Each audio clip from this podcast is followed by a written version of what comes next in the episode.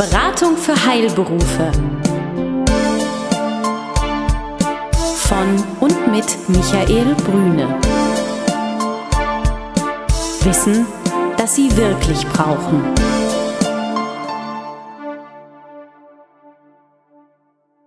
Der Bank- und Finanzexperte Michael Brüne und sein Team bieten Ärzten und Apothekern einen einmaligen Service. Eine unabhängige, individuelle und umfassende Betreuung in Sachen Geld und Finanzen.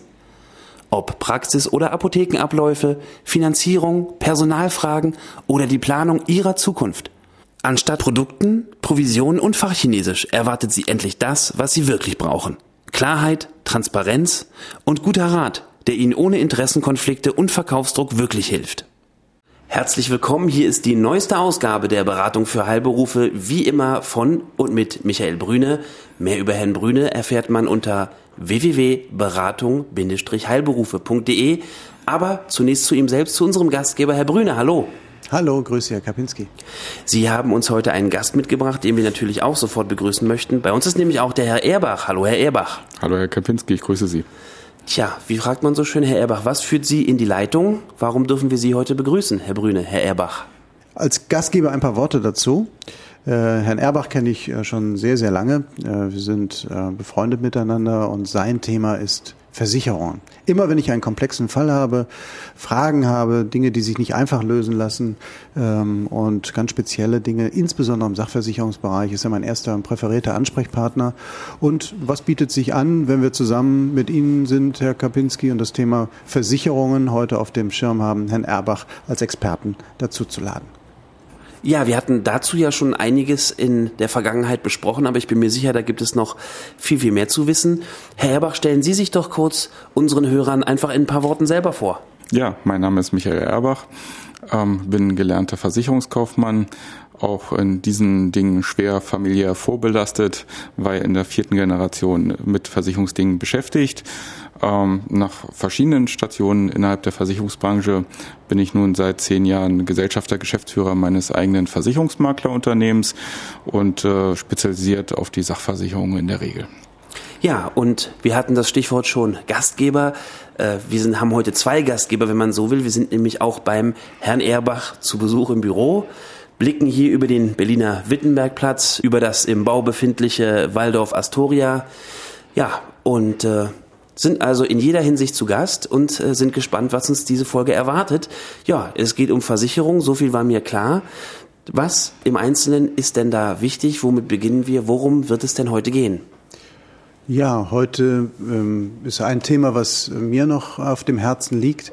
Ähm, neben der Sachversicherung, wozu wir den Herrn Erbach gleich äh, natürlich intensiv befragen werden. Äh, wir haben in der dritten Folge das Thema Lebensversicherung gehabt und es ist natürlich eine sehr stark ähm, pauschalisierte Aussage, das Thema Lebensversicherung. Da hat sich einiges verändert in den letzten Jahren. Äh, da möchte ich gerne noch mal ähm, tiefer eingehen, wie heutzutage in der Finanzierung Lebensversicherung eingesetzt werden. Und äh, den Ball nehme ich gleich auf. Äh, bevor Sie fragen, Herr Kapinski, ich sehe Sie schon erwartungsfroh mir gegenüber.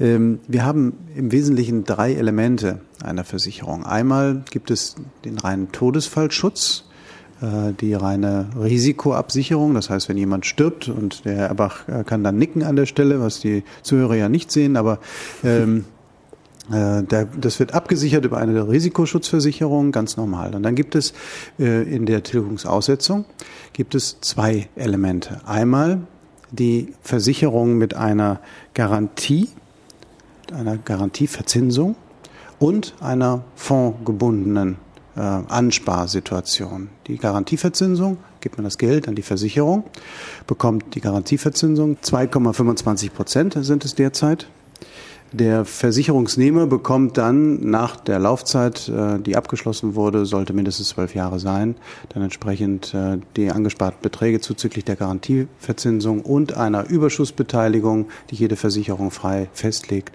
ausgeschüttet. Darin okay, dann äh, darf ich mich vor den äh, rasenden Zug Ihrer Worte werfen. Ja, gerne. Äh, da, weil ich äh, mit aus der Kurve fliege. Also eins nach dem anderen. Wir haben diesen Todesfallschutz, das ist ja, hatten wir schon mal erklärt, ich nenne das immer ganz umgangssprachlich so, so ein bisschen wie eine Wette. Ja, ich gebe der Versicherung Geld. Mhm. Wenn ich es überlebe, bekomme ich nichts. Wenn ich es nicht überlebe, bekommt jemand anders etwas. Ist das zu krude dargestellt oder kann man das so sagen? Nein, das trifft den Punkt schon. Es ist ein bisschen oh, vereinfacht, aber es trifft den Ich finde es ja auch keine schlechte Welt. Es ist ja auch wichtig. Also ich finde das ja in keiner Weise irgendwie anrüchig oder halb sein. Es ist ja total wichtig. Wenn ich und das Auto komme, muss ja meine Freundin auch was haben. Also es ist ja klar. Es ist ja der Schutz, da wird es ja häufig eingesetzt, der Familie, dass sie im Haus bleiben kann oder dass äh, was auch immer angeschafft worden ist, nicht verkauft werden muss, falls der Todesfall eintritt und damit ein wirtschaftlich elementarer Teil als Einkommensbezieher wegfällt. Richtig. Jetzt das ist also die eine Form. Und die mhm. andere Form hatten wir ja auch schon. Ich wärme das nochmal auf. Wiederholung ist die Mutter des Lernens. Ja. Ähm, die andere Form hat ja etwas von Sparen im weitesten Sinne. Da ist jetzt ein Stichwort gefallen, äh, Garantieverzinsung. Was, was, was soll das sein? Garantie, also das Wort erklärt sich selbst, aber dann doch auch nicht. Wie kann mir jemand irgendwas garantieren und wer tut das, Herr Erbach? Bei der Garantieverzinsung handelt es sich um den Teilzinsen, die der Versicherer zahlen muss. Sprich, wenn ich äh, einen Vertrag schließe, ist von vornherein diese Summe garantiert. Okay, und wer bestimmt das? Die Garantieverzinsung ähm, wird vom äh, deutschen Gesetzgeber festgelegt. Es gibt äh, dort eine Regelung, ähm, dass die garantierte Verzinsung äh, von Lebens- und Rentenversicherungsprodukt nicht über den durch zehnjährigen Durchschnitt von deutschen Staatsanleihen liegen darf. Mhm. Äh, dies hat einzig und allein den Sinn, dass äh, wir reden ja hier über elementar lange Zeiträume, 30, 40 Jahre und ähm, da die besten Finanzplaner auch heute nicht so weit schauen können, gerade in den aktuellen Zeiten ist das ja geradezu fast unmöglich, ähm, darf dieser Zins nicht zu hoch sein, damit die dauerhafte Erfüllbarkeit der Verträge sichergestellt ist. Das Besondere dabei ist, derzeit sind es diese 2,25 Prozent. Wenn Sie vor 10 oder 15 Jahren einen Vertrag abgeschlossen haben und ein bisschen Glück hatten, dann hatten Sie vielleicht sogar noch 4 oder im schlechtesten Fall 3,5 Prozent. Daran sehen Sie, dass sich das verändert und wir sind ja momentan in einem Zinstief angekommen und das spiegelt sich auch hier wieder.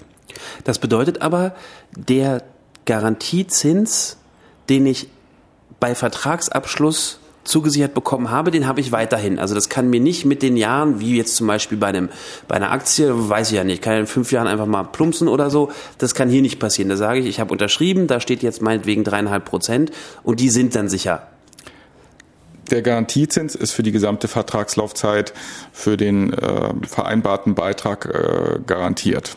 Das heißt, wenn der Vertrag auf 30 Jahre abgeschlossen wird, läuft die Garantieverzinsung für diesen vereinbarten Teil auch auf 30 Jahre.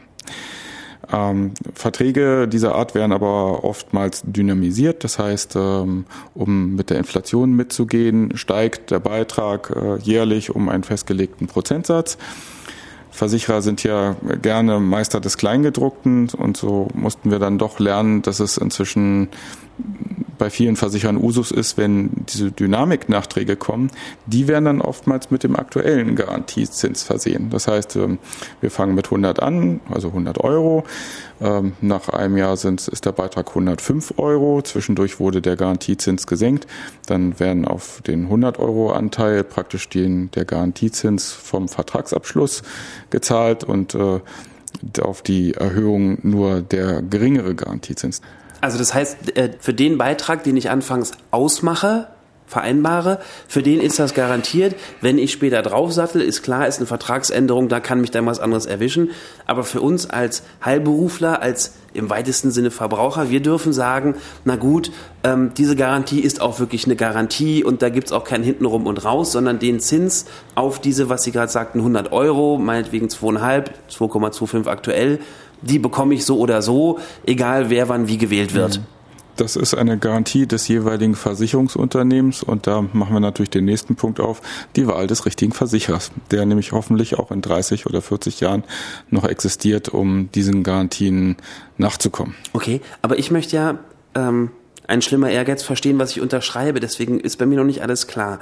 Angenommen, es gibt jetzt einen gewissen äh, Garantiezins. Herr Brüne sagte vorhin, das waren mal dreieinhalb bis vier Prozent. Blöde Frage jetzt mal. Woher weiß ich denn, dass das Versicherungsunternehmen das erwirtschaften können wird? Also mein Mitleid ist da jetzt nicht so groß, nur woher weiß ich als, als Versicherungsnehmer, also als Vertragspartner, als der Heilberufler, woher weiß ich denn, dass die das schaffen werden, diesen Garantiezins zu bezahlen? Das wissen sie eben nicht.